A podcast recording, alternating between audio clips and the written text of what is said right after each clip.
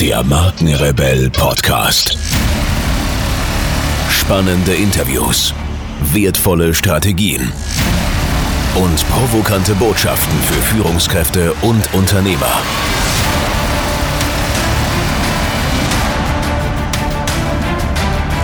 Stell dich den Herausforderungen der Digitalisierung und setze als Marke ein Zeichen.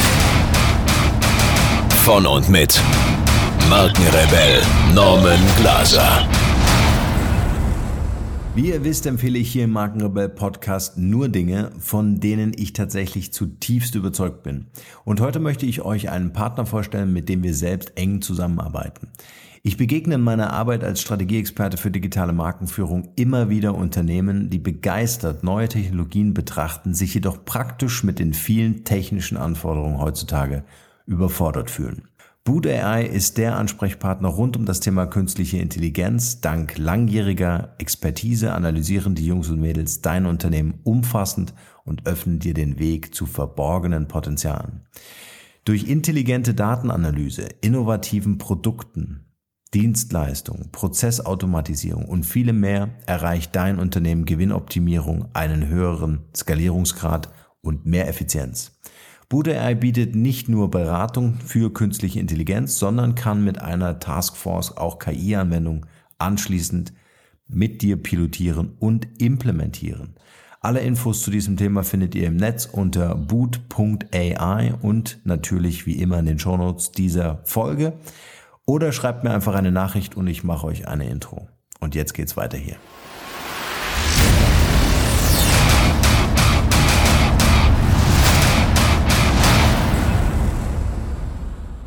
Herzlich willkommen zu einer brandneuen Podcast-Interview-Folge. Vielen Dank für eure Zeit und schön, dass ihr wieder reinhört.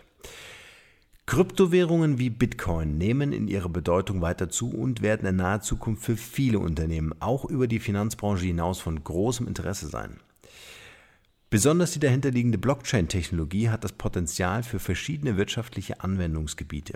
Was das Besondere an Kryptowährungen und an der Blockchain-Technologie ist und wie sie eingesetzt werden kann, verrät uns unser heutiger Gast. Er hat eine super spannende Biografie. Mit 16 Jahren hat er seine Heimat in Tirol verlassen und ist nach Amerika gegangen, um Basketball zu spielen. Danach hat er Medizin studiert, war als Profi-Kitesurfer unterwegs und ist nach einer kurzen Zeit als praktizierender Arzt nach Asien gegangen, um Unternehmer zu werden. Heute ist er immer noch in Asien und zwar in Singapur und hat dort 2015 das Blockchain-Startup 10x gegründet. Er ist Kitesurf-Legende, Keynote-Speaker, Buchautor, Entrepreneur und Blockchain-Enthusiast. Ihr dürft euch auf ein spannendes Gespräch freuen mit unserem heutigen Gast, Dr. Julian Hosp. Viel Spaß dabei.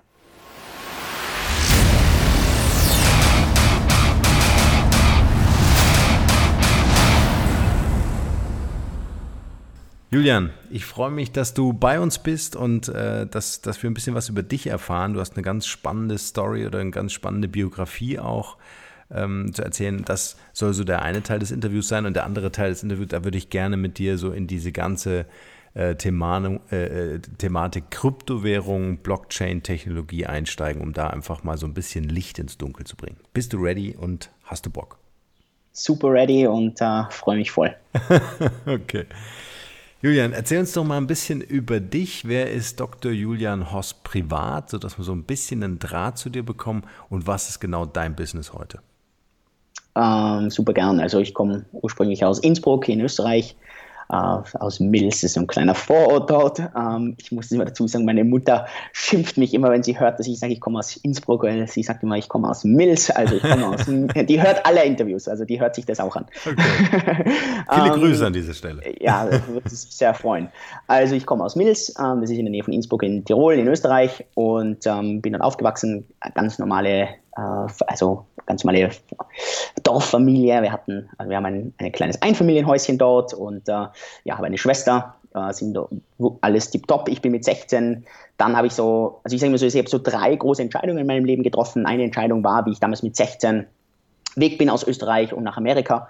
Das war für mich ganz unglaublich wichtig. Ich hatte halt wirklich diese ziemlich ganz normale Kindheit und irgendwie so, ja, so junge Jugend. Äh, bin dann mit 15 nach Amerika gezogen, war dort ähm, knapp über ein Jahr im Gesamten dann dort, bin dort zur Highschool gegangen, habe dort auch den Highschool-Abschluss gemacht Und äh, das war für mich ganz, ganz, ganz prägend, einfach mal so andere Kultur zu sehen, ähm, viele neue Dinge zu sehen.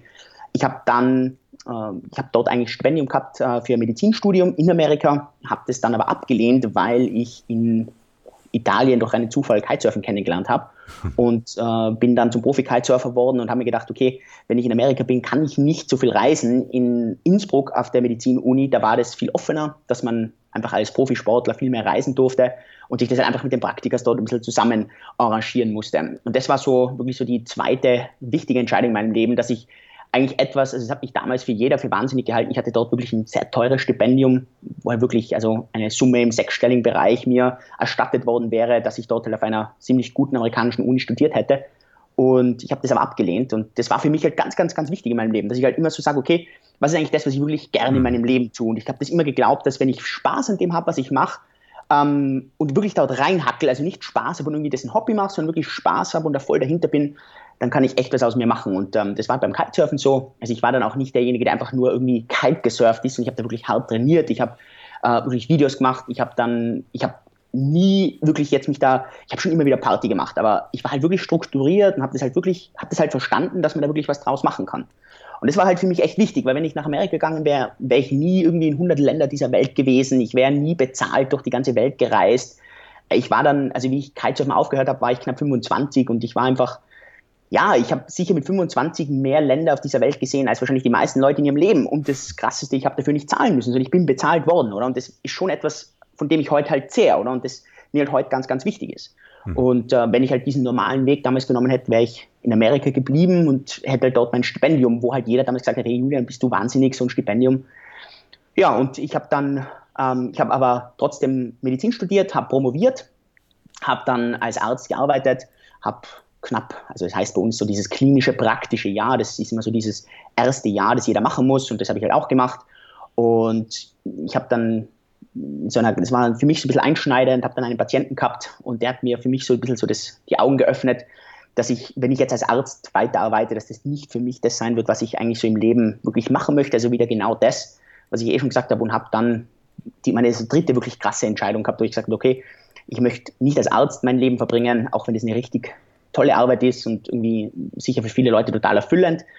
Ich wollte halt für mich wieder Freiheit und ich wollte halt Sachen machen, die halt irgendwie so ja, gegen den Mainstream gehen. Und als Arzt ist halt ganz schlecht, wenn du irgendwie Sachen machst, die du halt so selber überlegst, oder? Da gibt es halt Protokolle und alles mögliche an Sachen und habe dann eben gekündigt als Arzt, habe gesagt, okay, ich arbeite nicht als Arzt und habe dann bin damals nach Hongkong gezogen, um dort halt irgendwie so mein erstes eigenes Unternehmen zu starten. Und das waren halt so ganz, ja, so drei wichtige Wendepunkte. Ich lebe heute in Asien, ich lebe mittlerweile in Singapur, ich gehe immer noch Kitesurfen, ich spiele immer noch für mein Leben gern Basketball, was damals der Grund auch war, warum ich nach Amerika gegangen bin, ähm, weil ich einfach gern Basketball gespielt habe für mein Leben.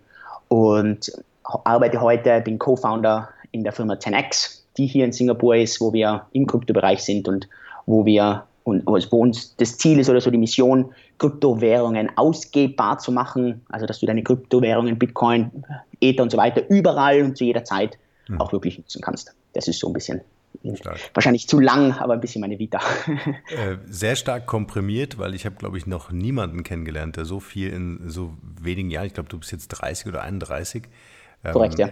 Ähm, das ist äh, Wahnsinn, einfach in dieser kurzen Zeit. Ich würde gern äh, in, in zwei Momente reinspringen. Der, das, der eine Moment ist der, ähm, wo du das Stipendium abgelehnt hast. Das ist ja in der Größenordnung in den jungen Jahren schon auch eine echte Entscheidung. War es eine Sache, wo du gesagt hast, hey, das entscheide ich sofort, äh, weil mein Bauch sagt nein, oder war das ein Prozess? Also exzellente Frage, wirklich richtig gute Frage. Ähm, es war in, also in allen drei Momenten, also mhm. wo ich Entscheidungen getroffen habe, dann war es so, dass diese Entscheidung für mich sich richtig gut angefühlt hat. Ich habe die dann einfach rational für mich untermauert. Und ich glaube, dass die meisten Leute das versuchen andersrum zu machen. Das heißt, sie versuchen das irgendwie zuerst rational zu entscheiden und versuchen sich danach mit der Entscheidung, die sie gemacht mhm. haben, anzufreunden. Mhm. Ähm, bei mir war einfach die emotionale Entscheidung die, für mich ändert sich nichts. Ob ich jetzt kostenlos in Amerika studiere oder kostenlos in Innsbruck, weil in Innsbruck waren damals keine Studiengebühren ähm, und sind auch heute, glaube ich, 400 Euro im Jahr oder so, also zu vernachlässigen ähm, da ändert sich für mich nichts. Also ich kann klar kostenlos in Amerika studieren, weil ich habe sozusagen keine Kosten, aber für mich war es ja auch kostenlos in Innsbruck zu studieren. Das heißt, es war eigentlich komplett gleich. Nur in Innsbruck konnte ich Kitesurfen und wenn ich zurück nach Amerika gegangen wäre, hätte ich das nicht können.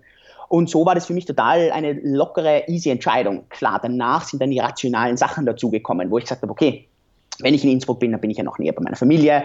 Wenn ich in Innsbruck bin, dann ist das alles nochmal in Deutsch. Wenn es in Innsbruck ist, dann habe ich beim Kitesurfen dies, dies, dies, dies, dies. Dann kriege ich über Kitesurfen sogar noch zusätzliches Geld. Also dann kamen halt so ganz viele rationale Punkte dazu. Aber die Entscheidung, die ist relativ schnell gefallen.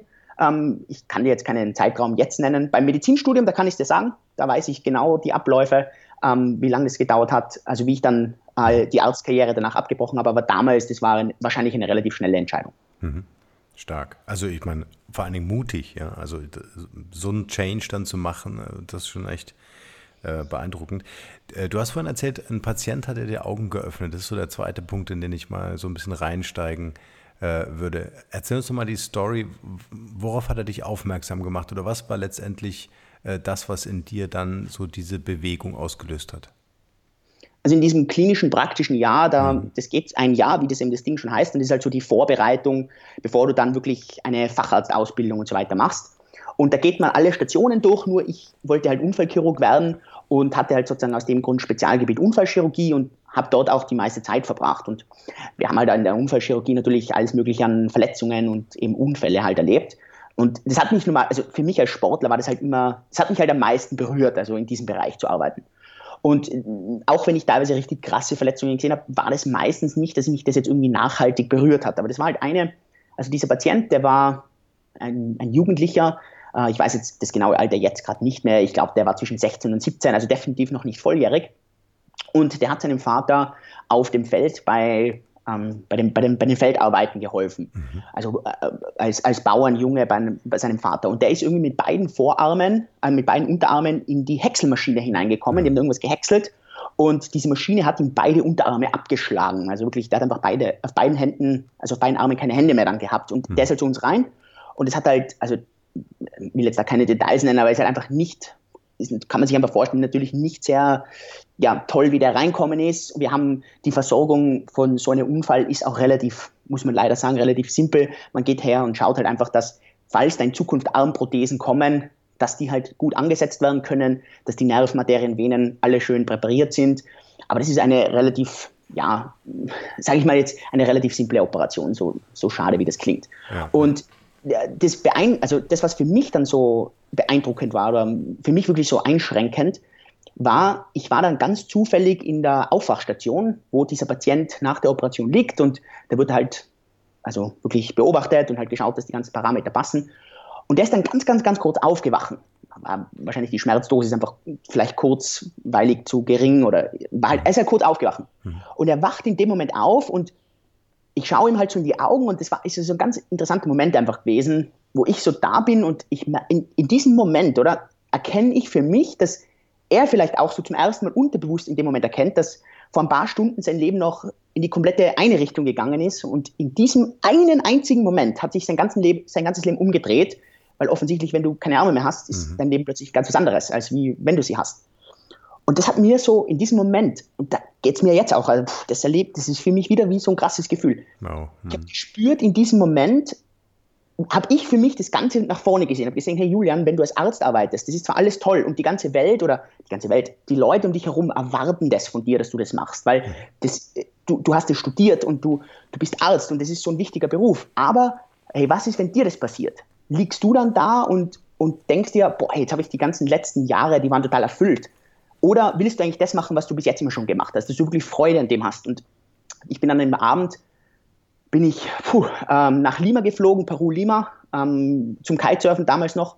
Und äh, auf diesem Flug, das war ein Zwölf-Stunden-Flug, bin ich echt da gesessen und einfach für mich die Entscheidung getroffen, auf diesem Flug, ey, ich drehe jetzt in Lima sofort wieder um, ich mhm. fliege sofort wieder zurück, bin nach München, bin dann nach Innsbruck und habe dann dort einfach sofort gesagt, nee, ich arbeite als Arzt immer weiter, ich mache das Ganze jetzt noch fertig und arbeite danach aber nicht als Arzt weiter. Und das war eine Entscheidung, die war ja, die, sind, die ist halt auf einem Flug getroffen worden mhm. und ich habe mich richtig gut dabei gefühlt, auch wenn ich gewusst habe, dass es richtig schwierig war. Es war wirklich schwierig, weil einfach von meinen Eltern und von Freunden oder Familie einfach unglaublich viel Druck gekommen ist. Arztkollegen, die zu mir gesagt haben, Julian, ich sag mal, spinnst du, was hast du jetzt? Ähm, du kannst nicht, du musst brauchst irgendwas Sicheres, du brauchst doch irgendwas, sowas Renommiertes. Und ja, ähm, das war aber die richtige Entscheidung. Und für mich war dann ganz wichtig, und das war wirklich wichtig, dass ich relativ schnell weg bin, dass ich dann nach Asien bin, weil ich dann dort plötzlich ganz andere Leute um mich herum gehabt habe und die haben das dann alles nicht mehr gewusst. Das heißt, die haben mich in dieser neuen Rolle als des Möchtegern-Unternehmers, damals war ich halt echt noch ein Möchtegern-Unternehmer, weil ich einfach noch keine Ahnung von irgendwas gehabt habe, aber die haben mich halt dort sofort unterstützt.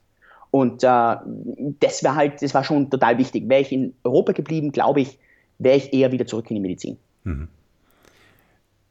Das ist ja im Grunde, ähm, also erstmal vielen Dank für die Story, also wirklich bewegend. Ähm, äh, vor allen Dingen, dass du es dann auch so äh, für dich adaptieren konntest, ne? dass du so in dich reinschauen konntest.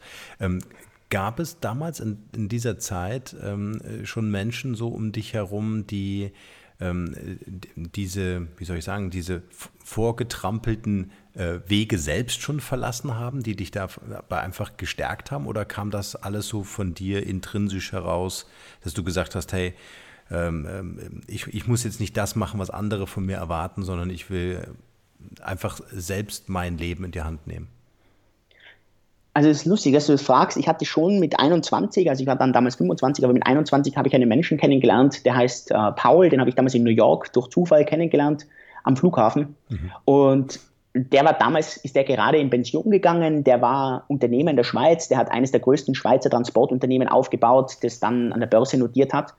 Und den habe ich durch Zufall kennengelernt und der hat, auch wenn er jetzt nicht so diesen Weg irgendwie von einem traditionellen Job raus als Unternehmer, aber der hat immer wieder, und ich war halt mit dem regelmäßig in Kontakt, das war wie so ein Mentor für mich, ähm, hat er immer wieder die Samen gesät, dass ich für mich halt auch gewusst habe, was ich eigentlich im Leben haben könnte, wenn ich gewisse Wege gehe. Ja. Und es war halt immer so dieses Konzept, also dieses Konzept, das habe ich früh verstanden, es war mir nur nie aktiv bewusst, aber es war dieses Konzept von, äh, es ist egal, welchen Weg du gehst, aber du musst dir immer überlegen, was am Ende dieses Weges sein wird. Und wenn du den Weg des Arztes gehst, dann ist ziemlich vorgeplant, was du dort haben kannst oder was dort sein wird, weil du siehst es ja, du brauchst nur den Ärzten zuzusehen, die 10 oder 20 oder 30 Jahre in der Zukunft sind.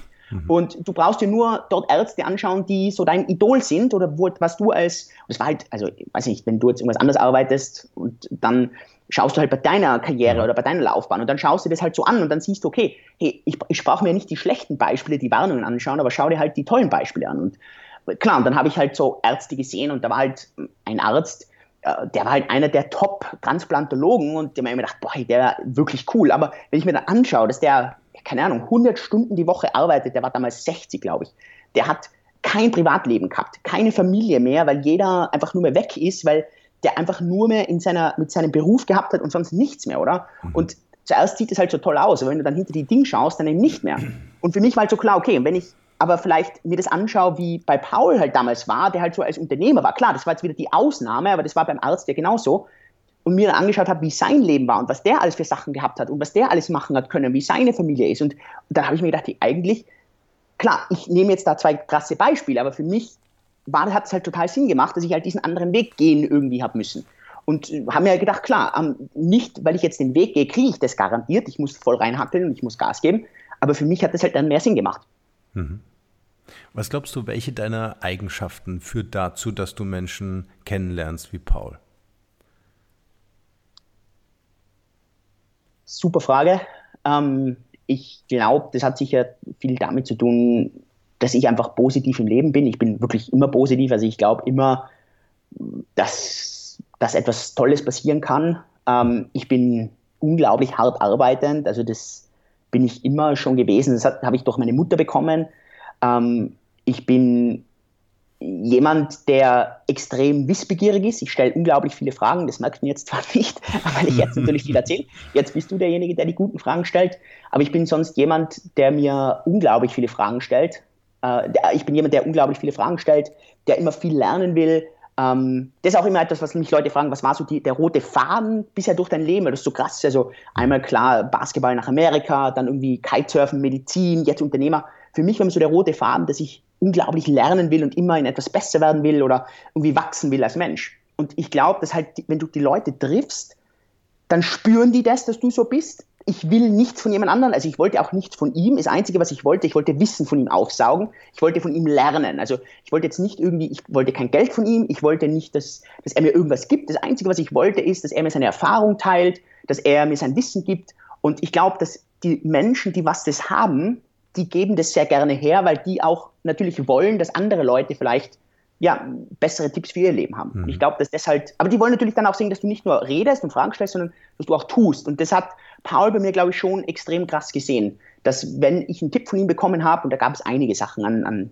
jetzt wirklich zu detailliert sind, aber gab es einige Dinge, wo er mir einen kleinen Tipp gegeben hat und er halt dann sofort merkt, eine Woche später habe ich das sofort umgesetzt und ich glaube, dass ihn das schon sehr inspiriert hat. Ja. Und deswegen hat er auch Spaß gehabt, mit mir wirklich da irgendwie zu kommunizieren, zusammen zu sein, ähm, ja, mich da ein bisschen zu mentoren. Ja. Was war denn so der wichtigste Tipp von Paul für dich?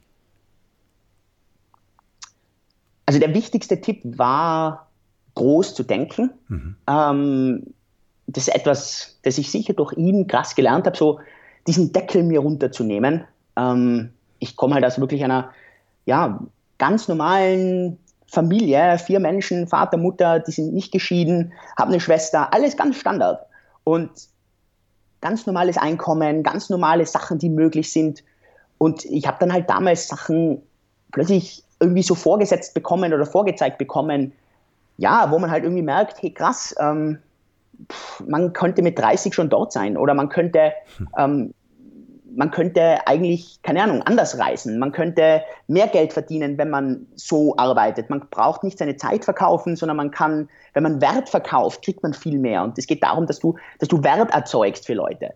Ähm, und das immer in, in, einer sehr, sehr, sehr unglaublich großen Dimension. Also das hilft mir, also das hat mir damals unglaublich geholfen, das hat mir heute geholfen. Also wir sind jetzt gerade in Singapur zum Beispiel, ziehen wir ein neues Office und da war halt so die Diskussion, okay, zurzeit sind wir 20 Leute in der Firma, sollen wir jetzt in ein Office ziehen, wo wir so 30, 40 Leute Platz haben, das wäre jetzt perfekt so für die nächsten sechs Monate. Und dann ist für mich halt, dann ist mir das sofort wieder klar, nee, wir müssen jetzt schon ein Office nehmen, das 100, 150 Leute Platz hat. Klar, da sind wir am Anfang zwar wenig Leute im großen Office, aber wir wollen ja Platz machen, dass wir dort reinwachsen. Wir wollen ja nicht dann in einem Office sein, 40 Leute, und dann haben wir irgendwie so innerlich die Angst, jetzt wollen wir nicht mal eine neue Person dazu holen, weil wir sind eh schon zu viele Leute in dem Office. Also immer so dieses aus der Komfortzone raus, mhm. trau, trau dich wirklich was Großes zu erreichen, trau dir mehr zu, als du jetzt vielleicht glaubst, dass du kannst. Und das hat er mir immer wieder durch Kleinigkeiten gezeigt, ähm, immer wieder vor, vorgelebt auch.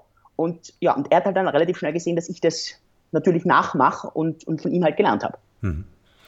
Finde ich sehr stark. Auch das, was du vorhin gesagt hast, so die, dieser rote Faden. Ähm, ich glaube, viele Menschen suchen diesen roten Faden, um irgendwie so ein System zu finden, dem sie folgen können. Aber was bei dir sehr auffällig ist, finde ich in deiner Biografie, dass ähm, äh, vielleicht gibt es diesen roten Faden, aber ähm, irgendwie findet so dein Leben oder deine Lebensstation irgendwie so neben diesem roten Faden statt. Sie sind überhaupt nicht vorhersehbar. Äh, sie machen äh, vielleicht rückblickend total Sinn, ja, aber der einzelne Schritt äh, ist wirklich, so fühlt es sich zumindest an, oder so hört es sich auch an, äh, so wirklich von dir äh, gut durchdacht, äh, gut überlegt, aber eben nicht nur wirklich auf der faktisch rationalen Ebene, sondern wirklich auf der emotionalen Ebene auch dem zu folgen, was so wirklich so dein persönlicher Leitstern ist, ne? so dein, deine Leidenschaft. Ja. Super spannend.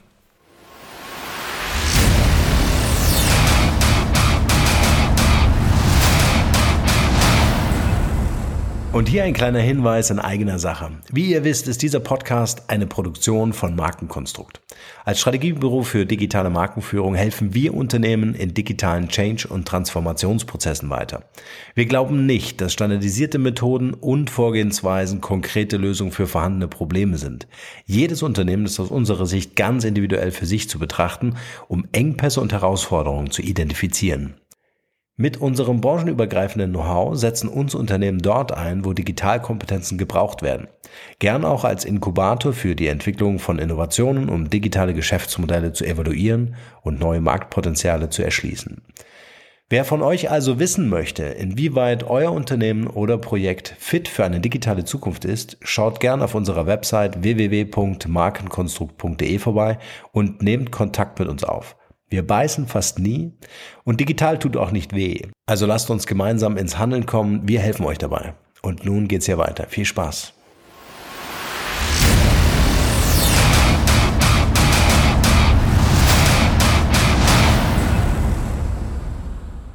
Lass uns doch mal über deine heutige Company reden, ähm, äh, die sich ja vor allem auch mit äh, Kryptowährungen beschäftigt. Erzähl uns doch mal, was ihr genau macht. Was ist so euer Leistungsportfolio und ähm, äh, wie kam es dazu, dass du dich genau auf dieses Thema konzentrierst?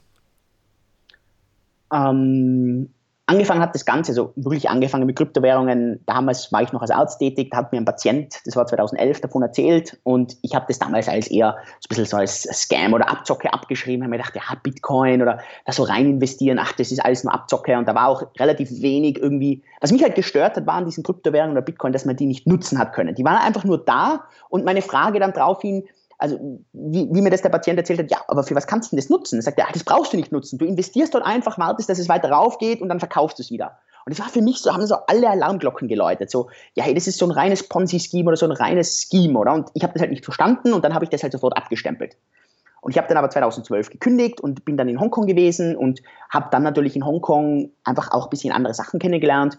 Und 2014 habe ich dann meinen heutigen Co-Founder oder meine heutigen Co-Founder in Bangkok durch einen Zufall kennengelernt. Ähm, der Tobi, der kommt auch aus Innsbruck, reiner Zufall, den treffe ich in Bangkok, ja. gleich alt wie ich, ähm, ist, in eine, ist in eine Partnerschule gegangen. Das ganz krasse, ein weiterer Co-Founder von mir ist in die gleiche Schule gegangen wie ich, nur dadurch, dass ich in Amerika war, habe ich den halt dann nicht getroffen. Und der vierte Co-Founder kommt aus Bangkok und deswegen waren die dann auch in Bangkok. Und ich habe die durch rein Zufall auf Facebook getroffen, also über Facebook halt kennengelernt und habe dann sozusagen, haben wir uns dann auf einen kurzen Drink getroffen, ja, wir sind alle aus Innsbruck und dann sage ich so, hey Jungs, was macht ihr? Ja, sie kommen gerade aus äh, Tokio, die haben dort irgendwie was versucht mit Social Media und so weiter, das hat aber nicht geklappt und jetzt suchen sie irgendwie neue Sachen und ich, sie möchten halt gerne in Kryptowährungen rein. Sage ich so, Kryptowährungen, das habe ich schon mal gehört, aber das ist ja alles nicht nutzbar ja, aber da könnte man doch, dass man diese Kryptowährungen ausgebbar macht, also dass man die wirklich nutzen könnte. Und dann haben wir halt brainstormt und haben gesagt, hey, das Geiste wäre doch, wenn man das über eine, direkt über eine Debitkarte, also über so eine Art Kreditkarte direkt ausgeben kann. Man ladet die dort drauf, weil das würde dann in der ganzen Welt funktionieren, online, offline, über, sogar über das Handy. Das wäre doch alles voll cool. Und das hat bei mir so richtig etwas ausgelöst, wo ich sagte, hey, das ist voll cool, das sollten wir machen. Und das war dann 2015, äh, 11. Juni haben wir dann die Firma gestartet. Damals hieß die Firma noch OneBit, weil damals war das alles auf Bitcoin fokussiert. Mhm. Und äh, es war im ersten Jahr, war ich nur, war ich nicht Vollzeit dabei, da war ich einfach noch so ein bisschen in meiner eigenen Findung. Ich bin damals gerade aus einem anderen Unternehmen ausgeschieden und war halt ein bisschen so in meiner eigenen Findung, wollte einfach so ein paar Sachen machen, habe dann auch ein eigenes Buch drüber geschrieben. Da war ich so ein bisschen in meiner eigenen Welt. Aber ich war halt immer wieder da, immer wieder in Singapur, habe dann immer wieder ein bisschen mitgeholfen, dann ein bisschen wieder weg. Das war bei mir so ein bisschen, ja, so Teilzeit. Ähm, bei mir war es dann erst 2016, dass ich Vollzeit dabei war. Und dann haben wir auch ein Rebranding gemacht, wo wir gesagt haben, okay, wir wollen nicht nur Bitcoin ausgebbar machen, sondern wir wollen auch die ganzen anderen Währungen wie Ethereum, wie Dash und ERC20 Tokens und so weiter ausgebbar machen. Und wir haben dann Rebranding gemacht von OneBit auf 10x. So der, das Motto war halt irgendwie so, stop growing one bit at a time, also nicht mehr so einen Schritt irgendwie nach der Reihe wachsen, sondern let's grow 10x. Also schauen wir, dass wir alles zehnmal so schnell wachsen können. Und das war halt so dieses Motto. Und dann haben wir gesagt, okay, Rebrand zu 10x, neuer Name. Und das haben wir dann alles letztes Jahr gemacht. Und genau, äh, haben mittlerweile eine App. Ja, die kann man sich runterladen. Zurzeit gibt es die nur für Android, weil Apple ist da nicht so offen für diese ganzen Krypto-Sachen. Ähm, die sind ein bisschen vorsichtiger, da braucht es alles ein bisschen mit der Verifizierung. Das heißt, zurzeit alles kann man über die Android-App runterladen und dann öffnet man diese App und dann kann man sich von dort eine Debitkarte bestellen, die ist von Visa oder von Mastercard und dann kann man, bestellt man die und kann dort ähm, ja, seine Bitcoins oder seine Ether draufladen. Die bleiben dann auch in Bitcoin und in Ether und erst wenn du dann im Geschäft, keine Ahnung, also offline oder online, ist ganz egal, wo du die nutzt, wirklich das ausgibst, dann wird das in dem Moment live umgewandelt in Euro. Und ja, da sind wir weltweit wirklich das einzige Unternehmen, die das in Multicurrency können, also die das in unterschiedlichen Kryptowährungen machen können, nicht nur in einer Währung, und die das auch wirklich live umwandeln und wo du in dieser Währung bleibst. Also da gibt es wirklich keine Firma, die das sonst kann. Klar, es sollen, ich bin ich mir sicher, äh, dass da in Zukunft neue Firmen dazukommen, aber wir mhm. sind halt da derzeit ziemlich weit voraus. Wir sind jetzt mittlerweile 20 Mitarbeiter, stellen zurzeit relativ aggressiv neue Leute an, weil wir wirklich unglaublich viel wachsen müssen. Ja, und wir haben Ende Juni haben wir über einen sogenannten Token Sale, also so eine äh, Crowd Offering, haben wir 80 Millionen US-Dollar an Funding bekommen wo wir weltweit ja, das fünftgrößte Unternehmen im Kryptobereich sind, die so viel bekommen haben. Und äh, ja, sind wir natürlich super freut, stolz drüber, aber wissen auch, dass natürlich viel Verantwortung damit kommt, ja. Und genau da würde ich gerne äh, mit dir mal reinsteigen. Also für alle, die jetzt zuhören und äh, jetzt äh, Thema Kryptowährung, Bitcoin, Ethereum und so weiter, damit jetzt nicht so wirklich was anfangen können. Äh, du bist natürlich auch ein Podcast-Kollege und ich bin großer Fan deines Podcasts, die Krypto-Show.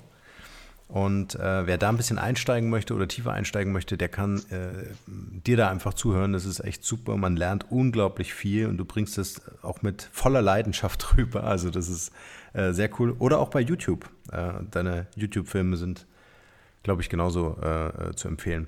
Ähm, erklär uns doch mal, weil das finde ich eigentlich eine ganz spannende Geschichte für die Unternehmer, die uns gerade zuhören, ähm, wie so ein Token Sale funktioniert und ähm, wie dieses Prinzip oder dieses Konzept oder diese Strategie eben auch interessant ist, um überhaupt ja, Geld in die Firma zu holen. Ja, also anders wie, wie jetzt zum Beispiel ein IPO oder sowas, ähm, äh, ist das ja wirklich auf Basis von, von Kryptowährung, wenn ich es richtig verstanden habe.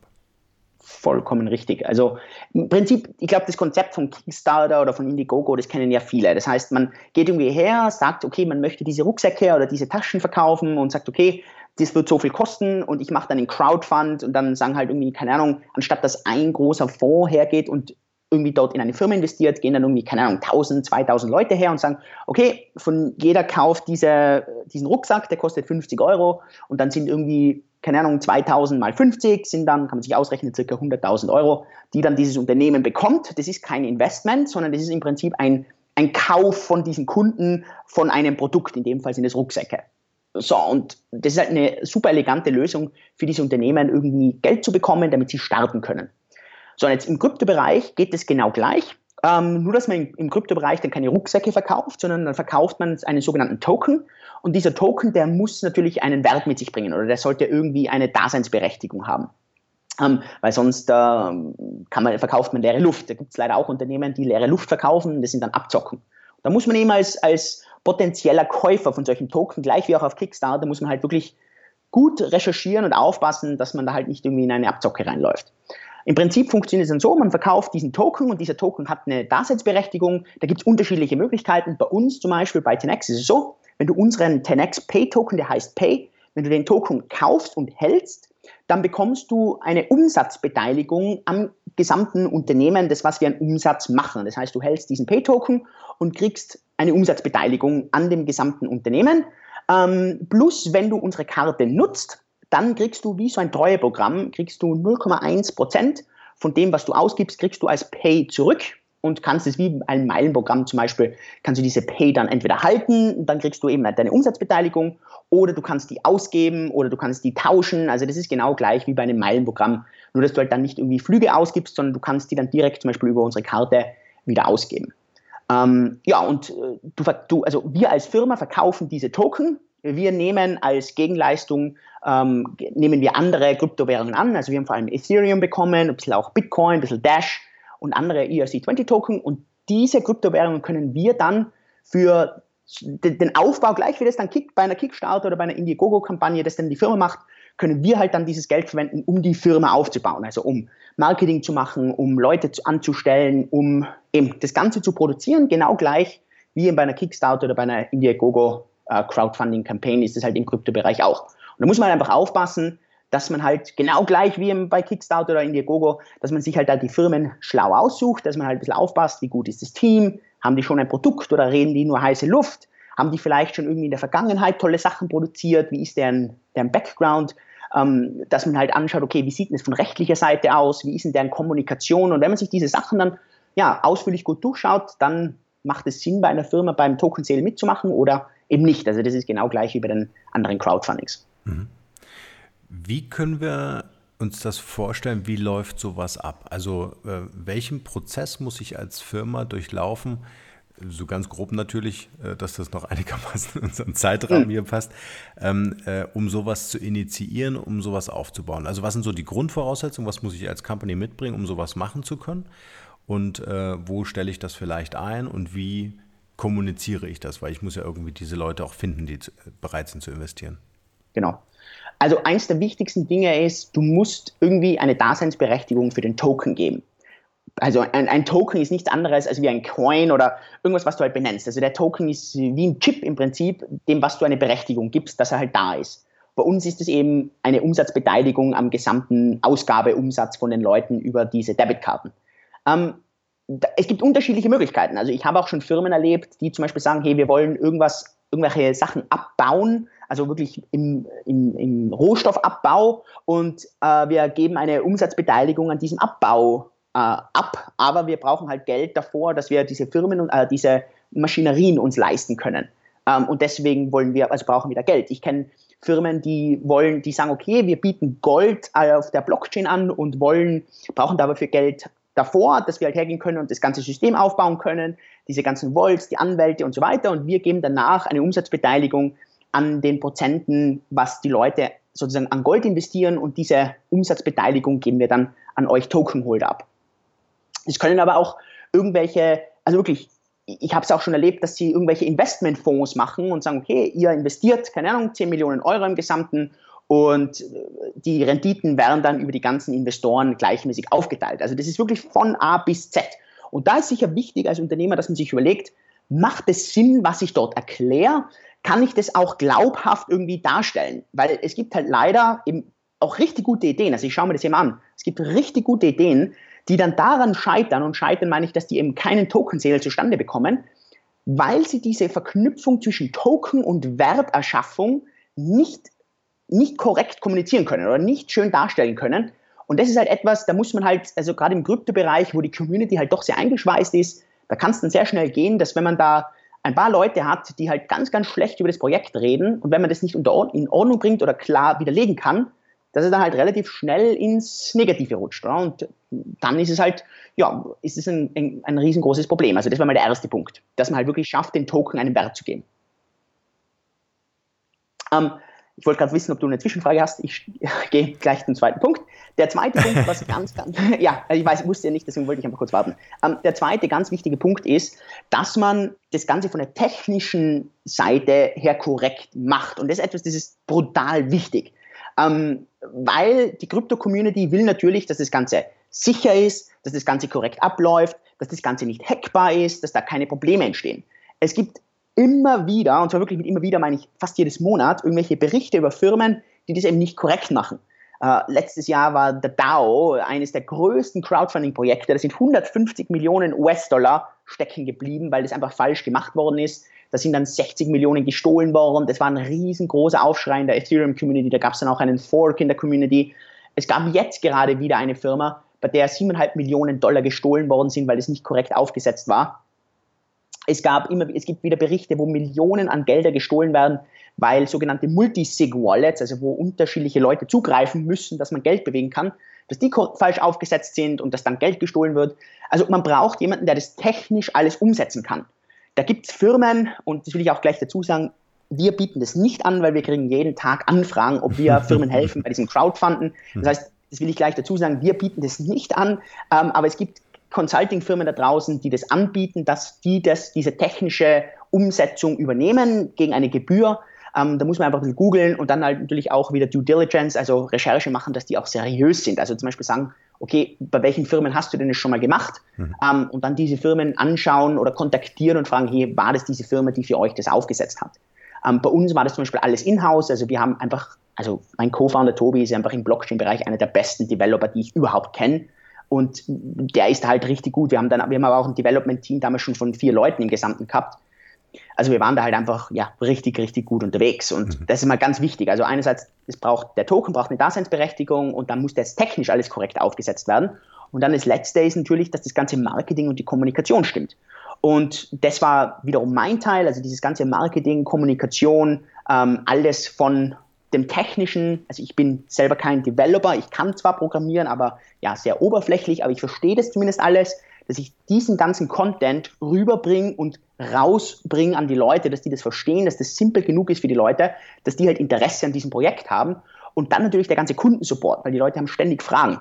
Und da gibt es halt ganz, ganz, ganz viele Möglichkeiten, das halt gut ins Marketing zu machen. Also da gibt es zum Beispiel ein Forum, das heißt uh, bitcointalk.com oder ich glaube .org, bin ich mir jetzt nicht ganz sicher. Jedenfalls mhm. Bitcoin Talk, braucht man nur googeln und dort kann man zum Beispiel sein Projekt posten und dann muss, braucht man halt jemanden, der wirklich im Forum das Ganze korrekt irgendwie ja, abwickelt, weil dann ist man halt alleine und es sind halt irgendwie 200 Leute in dem Forum, die einen Fragen stellen oder die gegen einen sind. Und wenn man das halt nicht gut kann oder korrekt macht, dann verliert man halt relativ schnell. Oder dann gibt es so Sachen wie Reddit mit 2D, also R-E-D-D-I-T, Und mhm. da kann man auch zum Beispiel über das sein Projekt posten und dann wird darüber diskutiert. Dann haben wir zum Beispiel einen Slack-Kanal, also S-L-A-C-K und da kann man Leute einladen und die können dort Fragen stellen. Und wir waren dann, also am Anfang war ich alleine und dann ist meine Verlobte Bettina dazugekommen, die mitgeholfen hat. Und dann haben wir noch zwei Leute eingestellt, die uns nur für die Foren und Slack und so weiter geholfen haben.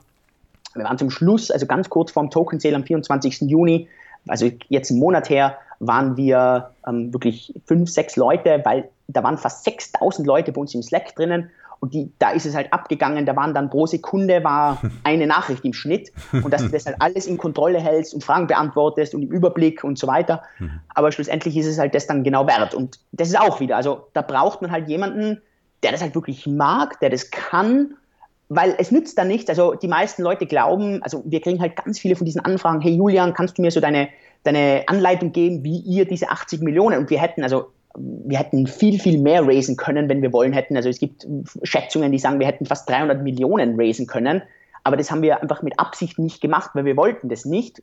Aber die Leute fragen uns dann, Julian, wie, hätten, wie habt ihr das gemacht? Hast du für mich eine Anleitung? Und die Anleitung ist ganz einfach. Die Anleitung ist, du musst einfach tun. Es, da gibt nicht große Geheimnisse. Wir haben einfach Marketing gemacht. Wir haben, wir haben 0 Euro fürs Marketing ausgegeben, oder? Es war einfach nur alles Sweat Equity, also voll reingehustelt äh, ich war im Schnitt 18 Stunden in Foren, auf Facebook, auf Slack, auf Reddit und so weiter unterwegs, fast nichts geschlafen, nichts anderes gemacht und, der, und deshalb für zwei Monate durchgehend und das ist, glaube ich, der, der Knackpunkt, oder? Und wenn man das als Unternehmer macht, das heißt, dass man das wirklich sich darum kümmert oder Leute einstellt, die da verdammt gut drin sind, mhm. dann ähm, gewinnt man. Und das, wenn man das eben nicht macht, dann nutzt noch eine so gute Strategie nichts, weil dann verliert man. Ja. Das heißt, ihr habt eigentlich gar keine eigene Reichweite gehabt, äh, dass ihr sagen hättet können, ich habe 50.000 Newsletter-Abonnenten, sondern äh, du hast wirklich zwei Monate, äh, 18 Stunden am Tag in irgendwelchen Foren gepostet und äh, auf euren Deal aufmerksam gemacht. Also unsere interne Reichweite war jetzt nicht groß und es war auch bei mir so, also ich habe eine deutsche Facebook-Gruppe, wo es halt hauptsächlich über Kryptowährungen geht. Mhm. Und es war auch dort nicht so, dass ich jetzt irgendwie hergegangen bin und die Gruppe als irgendwie Promotion genutzt habe, sondern klar, das ist wie bei jedem anderen Token-Sale, der da draußen war, wurde das dort drin gepostet. Aber jetzt nicht, dass ich jetzt irgendwie jeden Tag hergehe und dort reinpost. Ganz im Gegenteil.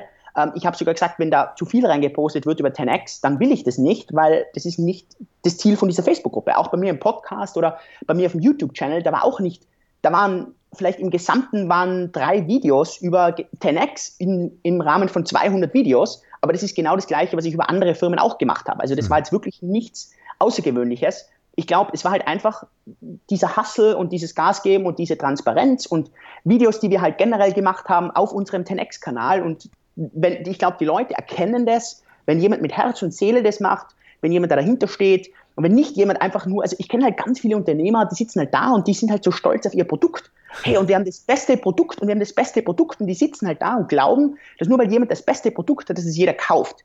Es verkauft sich nicht das beste Produkt, sondern es verkauft sich das bestvermarktete Produkt. Mhm. Und klar, es muss ein gutes Produkt sein. Aber wenn ich als Unternehmer die Entscheidung habe, ein richtig perfektes Produkt oder richtig perfektes Marketing, dann würde ich perfektes Marketing jeden Tag nehmen als wie das perfekte Produkt, weil mhm. wenn ich kein gutes Marketing dazu habe, und für mich braucht es mittlerweile exzellentes Marketing. Gut ist nicht mehr mhm. genug, es braucht wirklich exzellent. Dann, ähm, und das ist, glaube ich, eines der wichtigsten Dinge. Und ich glaube, dass es halt viel zu viele Unternehmer da draußen gibt, die sind produktverliebt, die sitzen da und streicheln ihr Produkt. Das nützt alles nichts. Man muss da wirklich Vollgas geben, dass das rausposaunt wird und da halt keine Angst haben, dass man da einen mega viel negativen Rückenwind kriegt, vor allem von Konkurrenten oder von anderen Leuten oder von Freunden und Familie. Das ist eines der schlimmsten Dinge, was bei uns auch ist, dass wir wirklich Freunde, Familienmitglieder haben, die halt einfach keine Ahnung, zu uns sagen, was wir da machen. Wir sind im Kryptobereich, das, ist doch, das sind doch alles Verbrecher mit Bitcoin, da werden nur Drogen und, und Kinderpornos gehandelt und dass wir in dem Bereich überhaupt aktiv sind, das ist halt klar, aber das, da kommt man halt nicht drum rum. Und wenn man sich von dem irgendwie äh, ja, irgendwie unterbrechen lässt oder unterdrücken lässt, dann schafft man es halt nicht wirklich den ganzen Tausenden und Hunderttausenden oder Millionen Leuten sein Produkt zu zeigen, nur weil man halt mit Marketing ein bisschen Angst hat. Mhm. Ja, spannend. Also ich glaube, ähm, gerade so Kryptowährung, da, da, wird einiges noch so an, an Imagearbeit äh, ähm, äh, gemacht werden müssen. Aber ich glaube, du bist da auch ein extrem guter Vorreiter, um mal so aus der Nische rauszukommen, um mal diese ganzen ähm, ja, was man halt in den Medien liest, ne? um diese ganzen Dinge einfach mal loszuwerden, um einfach auch mal die Potenziale aufzudecken, dass man ja völlig unabhängig von dem Finanzsystem, in dem wir unterwegs sind als Unternehmer, äh, einfach auch mal neue Wege beschreiten können. Ne? Das war der erste Teil meines Gesprächs mit Dr. Julian Hosp. Freut euch auf den zweiten Teil, der nicht weniger spannend ist, sondern ganz im Gegenteil. Hier erzählt er uns, wie er in sieben Minuten mit seinem Team 80 Millionen gemacht hat für seine Firma 10x. Und damit ihr nicht zu lange warten müsst, veröffentlichen wir den zweiten Teil in genau zwei Tagen. Freut euch drauf und bis bald. Ciao. Hier noch eine wichtige Info für alle die unter euch, die sich mit dem normalen E-Mail-Newsletter nicht zufrieden geben können, die noch ein paar Deep Dives vertragen können und zusätzlich eine wertvolle Content-Lieferung auf Ihr Smartphone für clever halten. Den empfehle ich unbedingt unseren neuen und vor allem kostenlosen Messenger-Service. Ganz egal, ob ihr WhatsApp, Facebook Messenger, Insta oder Telegram verwendet, wir liefern euch alle neuen Podcast-Folgen, natürlich unseren monatlichen Ratgeber als E-Book sowie weitere spannende Informationen frei Haus in eure Lieblings-App. Und das alles kostenlos und ohne Werbespam. Das verspreche ich euch. Geht dafür einfach auf unsere Website www.markenrebell.de und klickt im Menü oben auf den Punkt Service. Probiert es einfach mal aus. Es ist kinderleicht und seid gespannt, was hier in den kommenden Wochen so alles abgeht. Wenn euch dieser Podcast gefallen hat, wären wir euch sehr verbunden, wenn ihr euch kurz Zeit nehmen könntet und uns eine Bewertung bei iTunes da lasst. Das dauert nur wenige Sekunden und ihr helft damit, dass auch andere diese Informationen erreichen und wir diesen Podcast für euch noch viel, viel besser machen können. That's it. Alle Informationen wie immer in den Shownotes. Nur das Beste für euch und bleibt rebellisch. Bis bald. Ciao.